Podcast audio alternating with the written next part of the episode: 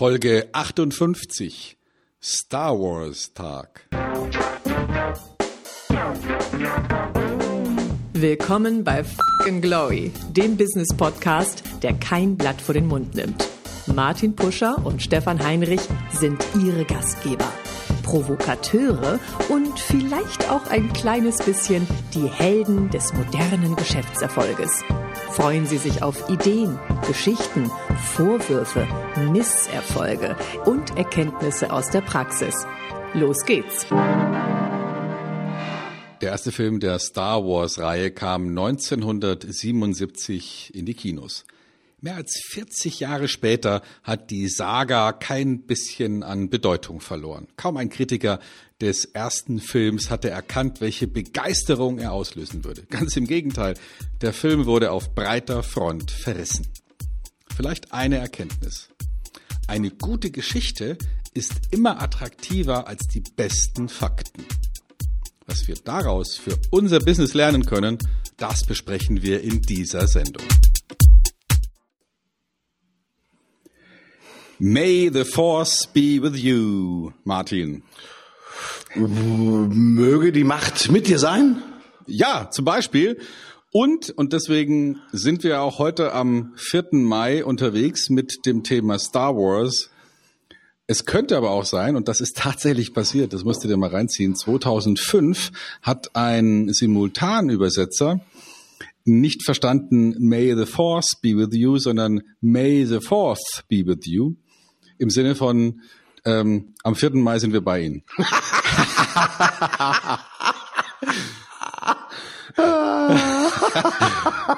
Das war in dem Kontext, in dem Kontext war das auch ganz, äh, ganz normal oder zumindest mal vorstellbar, weil es ging nämlich um die deutsche Premiere von Star Wars Episode 3. Revenge of the Sith, also der im Mai 2005 tatsächlich in Berlin stattfinden sollte. Und ähm, auch wenn die Originalsendung nicht so wahnsinnig viel gesehen haben. Stefan Raab hat es dann nochmal aufgegriffen. In TV Total und hat sich da wunderbar lustig drüber gemacht. zu Recht, zu Recht. Ich glaube, das war dann wahrlich die Rache der CIS, äh, die dann tatsächlich durch den Simultanübersetzer vorbereitet wurde. Unglaubliche ja. Geschichte. Also ja. das, deswegen der 4. Mai. Ich wäre nie drauf gekommen, äh, die Geschichte hatte ich nicht gelesen. Äh, dennoch rankt sich ja rund um das Thema Star Trek ja ja, Legenden, ja, ein riesengroßes Geschäftsimperium, das sie da drum heraus ja, gebildet hat. Äh, ich glaube, es soll jetzt auch eine Serie auf Amazon, Netflix oder sonst irgendwie zum Thema Star äh, Wars gedreht werden. Also ist Star Wars nur ja ein Versehen, so wie der 4. Mai? Na gut, vielleicht ist es ja auch bewusst gemacht worden, denn äh, ich habe jetzt nochmal gesehen, dass auch ähm, im Zusammenhang mit Margaret Maggie Thatcher ein, äh, ein Mensch ihr zur Wahl gratuliert hat mit den Worten May the Fourth be with you, Maggie, weil sie eben ähm, am 4. Mai ähm, wurde das schon mal verwendet in einer Anzeige der London Evening News. Ja. Also es hat kam noch schon mal jemand vorher auf die Idee. Mhm. Aber was ich an Star Wars so so genial finde, ist, dass ähm, dass es äh, der, der erste war, der George Lucas, der Erfinder, der auf die Idee kam, nicht ein Sequel, sondern ein Prequel zu machen. Mhm. Also er hatte angefangen mit dem ersten Film, der dann später nochmal umbenannt wurde. Also der erste Film hieß ja ursprünglich schlicht und einfach Krieg der Sterne, Star Wars, und ist dann später, 1997 erschienen, ist dann später umbenannt worden in Star Wars Episode 4 eine neue Hoffnung, weil sie ja auf die Idee kamen in den Jahren ähm, 99, 2002, 2005 da nochmal quasi was davor zu setzen. ja? Also die haben, die haben Star Wars gemacht und dann eine Nachfolge, das Imperium schlägt zurück und dann die Rückkehr der Jedi-Ritter, das war 77 bis 83 und kam dann 1999 auf die Idee zu sagen, so, wir machen kein Sequel, also keine Nachfolgegeschichte, sondern ein Prequel, also was war vorher? Mhm. Und haben dann quasi die Folge 1, die Folge 2 und die Folge 3 davor gesetzt. Das musste man erstmal verstehen und sind dann jetzt ja dazu übergegangen, doch wieder ein Sequel zu machen, also dann jetzt die Folge 7, 8 und 9 zu produzieren, wovon die Folge 9 dann 2019 rauskommen wird. Also neun Folgen wird es jetzt vorerst mal geben. Und das ist natürlich schon der Wahnsinn, weil äh, dieses äh, Genie George Lucas ähm, unglaublich ein Imperium darauf aufgebaut hat. Und das Verrückte ist, er kam auf die Idee, und das finde ich vom Businessmodell her so, so fantastisch. Er kam auf die Idee zu sagen, okay, ich verzichte auf einen Großteil meiner Gage. Ich verzichte auf einen Großteil der Tantiemen für diesen Film, um diesen Film zu machen. Aber für immer und unumstößlich und äh, egal was passiert, habe ich die Rechte an den Merchandising Goods. Mhm. Und ich glaube, die Filme haben noch nicht mal 20 Prozent dessen eingespielt, was an Merchandising ähm, Lizenzen verkauft wurde. Und das ist wirklich fantastisch. Eine Geschichte sich auszudenken, die sich so in die Herzen der Fans hineinbohrt und dort verwächst, dass sie bereit sind, T-Shirts und äh, alles Mögliche zu kaufen und quasi dadurch den Erfinder von dieser Geschichte so unglaublich ähm, wohlhaben machen. Mhm. Tolle Geschichte. Stefan, hat der George Lucas zu dem Zeitpunkt wirklich schon geahnt, dass das Merchandising so durch die Decke geht. Was für eine Vorstellung hat er davon gehabt? Ich meine, er hat natürlich, ein, äh, als er die Filme gedreht hat, waren das natürlich auch bahnbrechende ja, Werke in Bezug auf das Thema Computergrafikanimation. Ja, das war mhm. für damalige Verhältnisse sensationell, was man da gesehen hat. Heute würden wir manchmal müde drüber lächeln in den heutigen Zeiten, aber für damalige Verhältnisse war das absolut enorm. Hat George Lucas zu dem Zeitpunkt, als er den Vertrag unterschrieben hat, die Ahnung gehabt, das Wissen gehabt, die Vorstellung gehabt, dass das Thema Merchandising einen viel höheren Betrag einwerben würde, als nur die Filmrechte aus den sozusagen Lizenzen, die man von Kinos kriegt, von den Besuchereinnahmen und so weiter und so fort. Was hat der sich dabei gedacht? War das wirklich Wissen, Ahnung? Was war es, Stefan? Also ich kann mir vorstellen, dass er es nicht gewusst hat, ja, weil das wirklich vorher zu wissen, das wäre schon sehr vermessen. Aber ich könnte mir vorstellen, dass er schon das Konzept hatte, ja, dass er in Richtung Spielzeug gedacht hat, dass er in Richtung damals ja schon am Entstehen in Richtung Computerspiele gedacht hat. Äh, wir reden ja hier auch von einer Zielgruppe, die so ein bisschen nerdig ist, also warum nicht?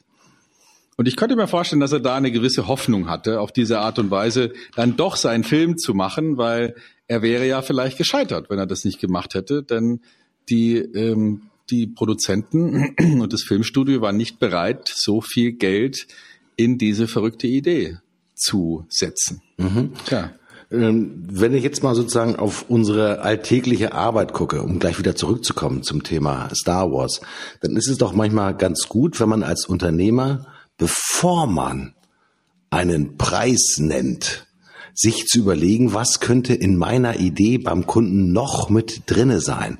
Also das ist nicht sozusagen der reine Verkaufspreis oder der reine Einkaufspreis, der für mich geltend ist, sondern das sind vielleicht die weiteren Möglichkeiten, die dahinter stehen. Können wir aus der Geschichte von Star Wars auch etwas lernen für das Unternehmertum? Also mit Sicherheit diese klare Art und Weise, Geschichten zu erzählen. Mhm. Also das, was man will, festzumachen an einer großen Idee. Ja, die beiden, es gibt ja die dunkle Macht und, und die positive Macht, die immer wieder aufeinanderprallen und gegeneinander kämpft. Ähm, und es gibt die Geschichten, die da, die da elementar sind. Und vielleicht können sich ähm, Unternehmer ein Stück weit auf zwei Ebenen da was ähm, abschauen. Zum einen, wie, wie so eine läppische Geschichte. Also ich meine, wenn man wirklich mal sozusagen als ähm, eine Analyse machen würde der Geschichte, die in der Episode ähm, inzwischen vier, also dem allerersten Film drinsteckt, das ist ja ähm, Kindergarten. Also da ist ja nicht wirklich jetzt Großes drin. Mhm. Das wurde erst nachher drumherum gebaut. Aber es war halt eine sehr epische, große Idee, die da drin steckte. Also vielleicht könnte man sich als Unternehmer abschauen, wie kann ich denn das, was ich rüberbringen will, meine Vorstellung von der Welt, meine Vorstellung von der, vom Markt, meine Vorstellung von Nutzen und Produkten in eine sinnvolle Geschichte packen und meine Geschichte erzählen. Nicht so langweilig wie ein Schüleraufsatz in der mhm. dritten Klasse, wie es ja die meisten Unternehmer tun. Erst war das und dann war das und dann wurde es rot und dann wurde es grün, sondern die die da ein Epos draus machen. Also mhm. das wäre die, das wäre die eine Überlegung. Und die andere Überlegung ist, wie man, wie man es tatsächlich schaffen kann, mit Content, der die Menschen begeistert, eine Bindung herzustellen und darauf ein Geschäftsmodell innerhalb der Fanbase zu etablieren. Mhm. Also sich zu überlegen, Mensch, ich muss ja nicht nur heute in diesem ganz engen Kontext denken, was stellen wir her, sondern vielleicht ein bisschen weiterdenken im Sinne von, wem gefällt das denn, was wir da machen? Und wie kann ich die noch besser unterstützen und wie kann ich die zu einer Gefolgschaft mhm. aufbauen, die vielleicht sogar Emotionen entwickelt, ich meine, es ist ja auf eine, eine gewisse Weise ist es ja läppisch, ja, Star Wars gegenüber Emotionen zu entwickeln, aber ich kenne keinen Star Wars Liebhaber, der nicht mit ganzem Herzen Star Wars Fan ist. Mhm. Ja, und manche manche Unternehmer haben das glaube ich hingekriegt, also allen voran, obwohl es ja natürlich läppisch ist, das immer wieder zu zitieren, aber allen voran natürlich Steve Jobs und Apple und nach und nach auch viele andere, wo dann die Menschen sagen, ich bin da emotional so nah dran an der Geschäftsidee, dass ich ein echter Fan bin. Mhm. Das ist interessant, was du sagst. Das bedeutet ja, dass ich als Unternehmer eigentlich Kunden glücklich machen will. Das ist so das Alltagswording. Aber das, was du sagst, ist, mach nicht Kunden glücklich, sondern mach aus Kunden Fans. Ja, mach sie letztendlich, ich sag mal, für mehr interessant als nur für das reine Produkt, sondern mach sie interessant äh, oder begeistere sie für die Geschichte rund um dein Produkt, rund um deine Lösung. Das können ja sein, bei Star Wars sind das ja die Persönlichkeiten.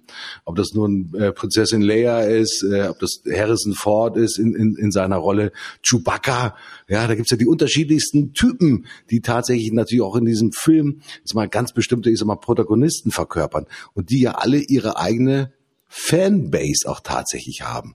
Äh, ich mhm. wüsste jetzt nicht, wer äh, vom Lord of the Sith tatsächlich der Fan ist. Das sind ja sozusagen die, die Dunklen, aber sozusagen von den weißen Leuten, ja, von, von den Jedis, äh, da gibt's mit Sicherheit, ich glaube, wenn man auf diesen Star Wars Conventions ist, ganz viele Kostüme, die halt sich wirklich, ich sag mal, um, um diese Menschen ranken. Nun kann ich mir natürlich schlechthin vorstellen, dass ein Softwareunternehmer als Beispiel zu einem, nennen wir sie einfach mal, äh, JupDH AG äh, Convention einlädt, wo die Leute dann natürlich immer in, in fröhlichen Kostümierungen umhergehen.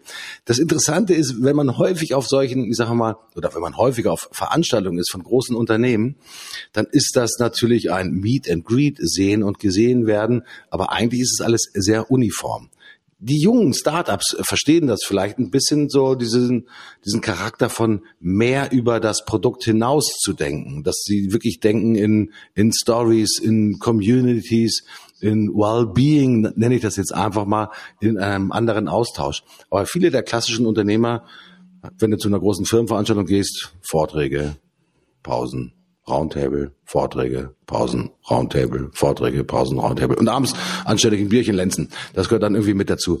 Aber wenn ich mir ja, auch um, um, den schrecklichen Tag zu vergessen. Ja, aber wenn ich wenn ich mir zum Beispiel, äh, wie heißt es hier in, in Hamburg eine Veranstaltung mit den Rockstars eine große, ich sag mal, Internetveranstaltung, mhm. ich weiß gar nicht genau, wie die genau heißen. Online Marketing Rockstars. Online Marketing Rockstars. Ich glaube, äh, gegründet worden als eine ganz kleine, ich sag mal, will ich sagen, elitäre Veranstaltung. Mittlerweile, ich glaube, 40.000 Besucher, die da hingehen zu dieser Online Marketing mhm. Rockstars. Und wo man dann auch postet, ja, die Fans sagen, ich bin heute auf der Online Marketing Rockstars, ich habe den getroffen, ich habe den gesehen und so weiter und so fort. Also dieses Community Denken unheimlich wichtig und Star Wars war vielleicht sozusagen einer der Ursprünge dieser Community, dass sich daraus natürlich viel mehr entwickelt hat. Nun stelle ich mir die Frage, für manchen Unternehmer, sind ja nicht alles Großunternehmer, sondern häufig Mittelständler, Kleinunternehmer, Selbstständige. Wie schaffe ich es denn aus diesen Geschichten rund um Star Wars, mir eine Geschichte herauszubilden, die anfängt wirklich Fans zu bilden, Fans an mich zu binden? Ist es nur, dass ich den Content poste? Muss ich als Persönlichkeit auch ein bisschen anders sein? Weil Chewbacca hat ja unheimlich viel Fell und äh, war ungewöhnlich. Ja, äh, Harrison Ford konnte besonders gut fliegen in, in seinem Raumgleiter oder in seinem Raumschiff. Was ist es? Man muss, glaube ich, eine gewisse Einzigartigkeit haben, weil die Einzigartigkeit macht, glaube ich, auch wirklich so die Anziehungskraft für Fans aus, um sich zu identifizieren. Ja, und die, also Einzigartig ist man ja in der Regel als Individuum. Also das heißt, jeder ist ja für sich einzigartig. Deswegen ist es auch meistens eine gute Idee, wenn man ähm, vor allem seine eigene Geschichte erzählt. Ne? Also wir hatten ja beim letzten Mal das Thema Intellectual Property und Klauen von Inhalten. Und äh, vielleicht ist es ja so, dass man mh, drüber nachdenken sollte, wie kann ich denn automatisch meine Geschichte unangreifbar machen oder meine, meine Sache sozusagen unkopierbar machen? Und meine Antwort wäre, naja, indem ich ähm, schlicht und einfach meine Geschichte erzähle und keine andere. Und damit ist die Sache erledigt. Damit kann schon mal keiner meine Geschichte erzählen, weil das ist ja meine Geschichte und die kann ja nur ich erzählen. Mhm. Und den Gedankengang, den muss man nur zu Ende führen. Mhm. Und dann darf ich mir überlegen, was macht denn eine gute Geschichte aus? Also, woran erkenne ich denn eine gute Geschichte? Und zu dem Thema haben sich ja schon viele Menschen Gedanken gemacht, nämlich wie kann man eine Dramaturgie konstruieren? Wie macht man das? Ja? Mhm. Und da wird man feststellen, dass es immer was zu tun hat mit, mit einer Art Heldenreise, ja, ganz alter Tobak. Mhm. Ja, der Held, der, der lebt irgendwie so vor sich hin und, und äh, mehr oder weniger ist alles okay. Und da passiert irgendwas, ja, mhm. irgendein Ereignis. Das reißt ihn aus seiner Situation raus, alles wird furchtbar, alles wird wieder ein bisschen besser, alles wird noch furchtbarer, alles wird wieder ein bisschen besser, alles wird total, alle müssen sterben, furchtbar. Und dann alles wird super gut und dann doch wieder alle sterben. Also es gibt so, eine, so, ein, so ein Schwanken rund um den Nullpunkt, mal hoch, runter, hoch, runter. Und am Ende wird alles gut und, und der, zumindest mal der Held ist auf einem neuen Niveau. Mhm. Ja, der, der kehrt dann sozusagen mit neuem Wissen, mit neuem Reichtum, mit neuen Beziehungen nach Hause in Anführungsstrichen zurück und alles ist besser als vorher. Also das ist so die, das ist immer so die, die Idee, ne? Und was ich total interessant finde, das ist im Prinzip, was ich gerade erzählt habe, auch die Geschichte jeder Investition. Mhm. Also äh, da ist ein Held, das ist in dem Fall der Kunde, der, der äh, kriegt irgendein Ereignis oder irgendeine Angst oder irgendeinen Einfluss, hat ein Problem, will es erst nicht wahrhaben, muss dann aber erkennen, scheißen Dreck, ich muss es lösen äh, und muss sich dann auf die ungewisse Heldenreise begeben. Ja, wird sich dazu vielleicht einen Kupanen, den Verkäufer, aussuchen und geht mit ihm gemeinsam ins Ungewisse und es wird gut, schlecht, gut, schlecht, gut, schlecht und am Ende ist es besser als vorher, hoffentlich. Mhm. Und das ist, das ist im Prinzip immer das Gleiche. Und wenn man es schafft, als Unternehmer den Kunden mitzunehmen auf diese Heldenreise und ihm zu sagen, komm, ich nehme dich an der Hand, ja, es macht uns beiden Angst, aber wenn wir uns, ja, wenn wir uns an der Hand halten und in den dunklen Wald gehen, ist es für uns beide nicht so schlimm. Äh, herrlich. Mhm. Finde ich wundervoll. In, in dieser Ecke sich mal aufzustellen und zu sagen, wer weiß schon, was die Zukunft bringt, aber mit wem außer mir möchtest du deine Zukunft beginnen? Sowieso, Stefan. Ich glaube, in die Shownotes, ich habe das gerade gefunden, äh, gibt es bei Wikipedia einen, einen wunderhübschen äh, sozusagen Artikel, nämlich über das Thema der Heldenreise. Und mhm. äh, den posten wir einfach mal mit dazu. Da kann man relativ einfach auch wirklich seine Geschichte an diesen, ich sag mal, unterschiedlichen Phasen orientieren. Also für das Erzählen einer Geschichte gilt natürlich auch die Heldenreise, aber nicht nur für das Erzählen, sondern auch für das Erleben. Äh, das ist genau das, was du auch ausgedrückt hast, glaube ich, Stefan, dass du den Kunden einfach auch an die Hand nimmst und dass du ihn auch wirklich physisch und auch psychisch ja mit auf diese Reise nimmst, an diese ja, das Überwinden von ersten Schwierigkeiten, die Unwägbarkeiten, ich sag mal, meistern, trotzdem das Beste aus beiden Welten miteinander verbinden, weil am Ende des Tages, das wissen wir immer bei einer Heldenreise, lockt ja, das neue Leben, wie man so schön sagt, ja, die Verbindung von äh, früherem Leben und neuem Leben. Und das sieht meistens besser aus als das, was wir am Ausgangspunkt hatten. Also es ist eine Abkehr auch letztendlich von der Alltäglichkeit. Und die gute Nachricht ist, es wird immer besser wenn man die Reise durchsteht. Viele Kunden äh, bleiben natürlich sozusagen auf der Reise irgendwo hängen, weil sie sagen, so die ersten Schwierigkeiten, man kennt das sicherlich, ist mal bei vielen komplexeren Projekten, dass der Kunde irgendwann sagt, boah, aus diesem Projekt muss ich aussteigen, das ist, wird mir jetzt zu kompliziert, zu komplex und äh, das sind Schwierigkeiten, da kommt der Betriebsrat um die Kurve, da kommt der Datenschutz, das hat man beim letzten Mal um die Kurve, ja, und ich muss aus diesem Projekt raus, das macht mich kirre. In diesen Situationen natürlich stabil zu bleiben und auch wirklich das Epos der Heldenreise noch einmal neu zu adressieren, Stefan. Ich glaube, das ist ein ganz wichtiger Punkt, ja, dass natürlich diese Herausforderung und auch diese Unbill des Alltäglichen natürlich dazu mitgehört und dass es einfach auch ich sag mal, Teil des Spiels ist.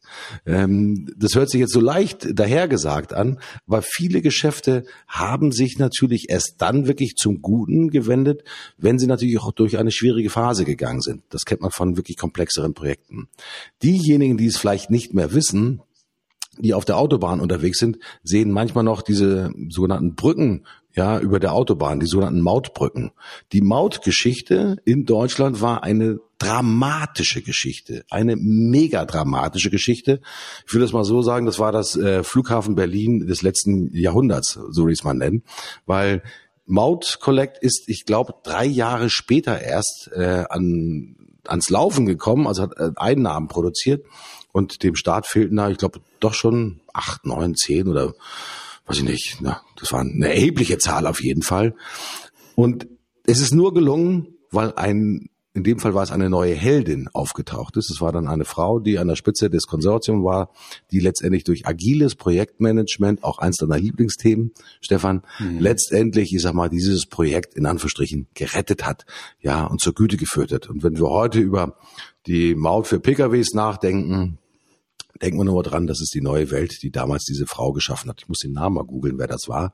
Aber mhm. auch das ist eine Heldengeschichte. Man hätte auch damals sagen können, nee, Leute, das Projekt wird nichts mehr. Jetzt verklagen wir damals die äh, Mautkonsortialpartner und versuchen als Bundesregierung mal das, das meiste sozusagen aus den Vertragspartnern halt herauszuquetschen. Wäre ja auch möglich gewesen.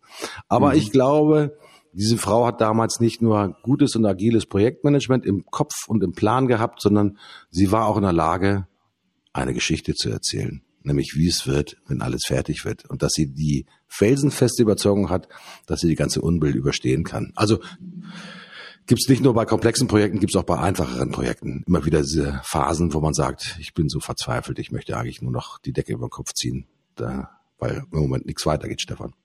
Hm. Ja, also vielleicht ist es ja so, dass uns die Zukunft ja gar nicht interessiert, aber, aber die Vorstellung, die wir uns machen von einer Zukunft, also das heißt, wir sind ja eher so gestrickt, dass wir eine Idee entwickeln, wie könnte es denn morgen sein, ja, und manchmal tun wir das in, in Form von Ignoranz, weil wir sagen, mir doch egal, ich äh, lebe trotzdem so weiter wie bisher, auch wenn ich weiß, dass es schlecht für meine Gesundheit ist, wird schon werden. Also wir ignorieren sozusagen ähm, eine mögliche Zukunft, die auf das folgt, was wir heute tun. Oder wir sind total ähm, im positiven Sinne unrealistisch positiv und sagen, ich werde Weltmeister oder ich werde Millionär oder irgendwas. Und wir alle kennen ja die Geschichten, dass eben solche Ideen ähm, von einer Zukunft dann auch ein ganzes Menschenleben gestalten können. Mhm. Also vielleicht können wir uns da so ein bisschen bei Star Wars ein, ähm, eine Anleihe nehmen als Unternehmer und überlegen, wie können wir denn das, was wir am Markt draußen positionieren wollen, das, was wir verkünden wollen, in so eine emotional interessante Geschichte packen, auch wenn sie vielleicht auf den ersten Blick lapidar ist. Mhm. Und das hat was mit Personen zu tun und das hat was mit Überzeugungen zu tun und mit Geschichten, die passiert sind und und wenn man, wenn man mal so reinschaut, natürlich gibt es ziemlich langweilige Gründergeschichten, wenn man sich überlegt, ja, warum kam eigentlich etwas irgendwie zustande? Aber es gibt natürlich auch extrem interessante Gründergeschichten, wo dann vielleicht mal so ein Gründer oder so ein ähm, Nachfolger eines Gründers erklärt, wie so ein Unternehmen entstanden ist. Also ein wundervolles Beispiel dafür ist für mich die Firma Thomann, ähm, wo, wo es auch eine hervorragenden, ein kleines Video gibt, das werden wir vielleicht auch mal in die Show Notes packen, von einem großen Logistikdienstleister, der den heutigen Unternehmensinhaber und Geschäftsführer zu so einem Gespräch geführt hat und wo der von dem eigentlichen Unternehmensgründer, nämlich dessen Vater erzählt, der Trompetenspieler war. Mhm. Und, äh, und der so die, die Anfänge des Unternehmens sozusagen eröffnet und wo eben aus, aus dieser ähm, Leidenschaft zur Musik heraus ein ganzes ja, weltumspannendes Imperium entstanden ist, könnte man sagen, das ähm, heute immer noch mehr Musikinstrumente verkauft als zum Beispiel Amazon. Also das heißt weltweit, ne? also nicht nur in Deutschland, sondern weltweit. Mhm. Und das ist hochinteressant. Und, und wenn man sieht, mit welcher, ah, mit welcher äh, Leidenschaft, mit welcher Liebe, mit welcher Hingabe ähm, der Herr Thomann da von seinem Vater und vom Unternehmen spricht, dann, dann wird einem selber äh, Augenpipi schon mal richtig feucht. Ne? Also, ähm, weil man sieht, oh, der lebt das wirklich.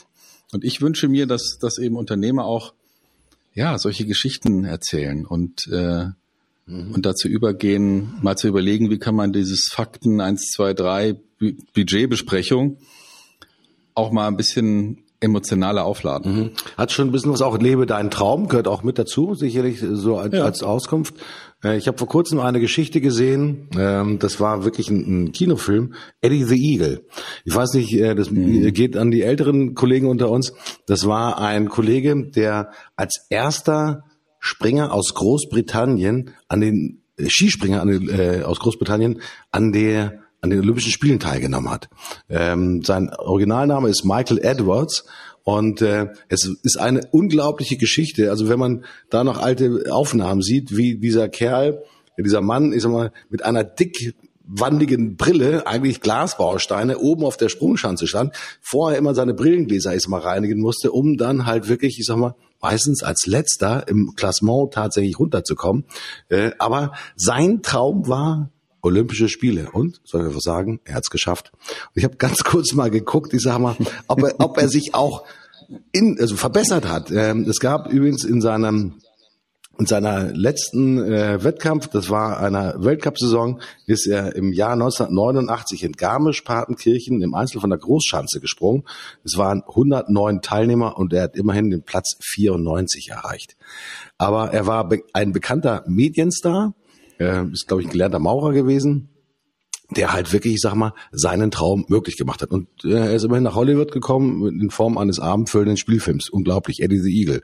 Tolle Geschichte, gehört mit dazu. Nicht so toll wie die von letztendlich von Herrn Thomann, aber heißt letztendlich, baue auch dir selber eine Geschichte. Und manchmal ist es auch so, dass man sich selbst eine Geschichte erzählt, um auch selbst dran zu glauben. Es ist ja nicht so, dass, ja. dass ich immer nur anderen eine Geschichte erzählen muss, damit die an mich glauben, sondern Leute, erzählt euch auch selber eine Geschichte, damit ihr selber daran glaubt. Denn äh, wir alle wissen, wir müssen uns bestimmte Geschichten nur lange genug erzählen, dann glauben wir, dass das die Wahrheit ist.